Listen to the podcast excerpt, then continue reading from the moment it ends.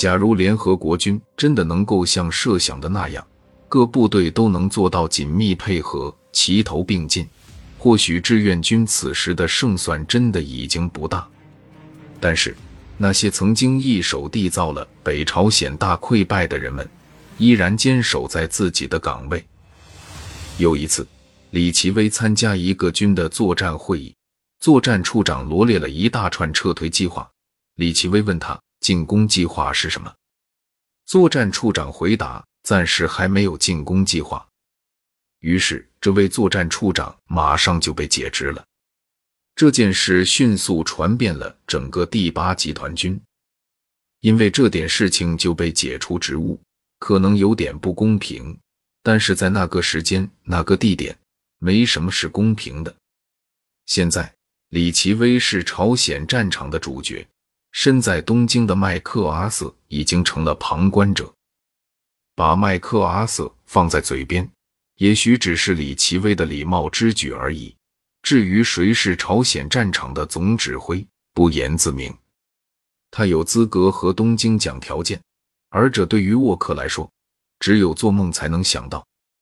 朝鲜战场已经变成了美国高级军官们的坟墓，除了死于车祸的沃克中将。以及被朝鲜人民军俘虏的迪安少将，还有六位军长和师长被撤职。然而，一手制造了长津湖之败的美第十军军长阿尔蒙德却保住了乌沙。尽管美国海军陆战队第一师没有全军覆没，是因为师长史密斯违抗了阿尔蒙德的命令，阿尔蒙德却依然想降罪于史密斯。并推卸掉自己的责任。在乘船逃回南朝鲜后，史密斯刚见到李奇微，便恳求他把陆战一师从第十军的序列中调走。对实情心知肚明的李奇微满足了他的要求，用第二步兵师替换了陆战一师。长津湖之败已经让许多美国军人对阿尔蒙德丧失了信心。天知道李奇微继续对他。委以重任，是因为找不到更好的替代者，还是因为阿尔蒙德是麦克阿瑟东京小朝廷里的一员？这在一定程度上加剧了东线美军的彷徨。现在，美国正在和世界上人口最多的国家打仗，对手原本装备不精的军队突然变得不可抵挡，这是一个令人恐怖的趋势。战争越打越大。敌人越来越强，而国内的政治支持却江河日下。指挥官也开始对政府横加指责。麦克阿瑟拒绝承担责任的做法，更让李奇微感到怒不可遏。同样让李奇微感到愤怒的，还有华盛顿的软弱。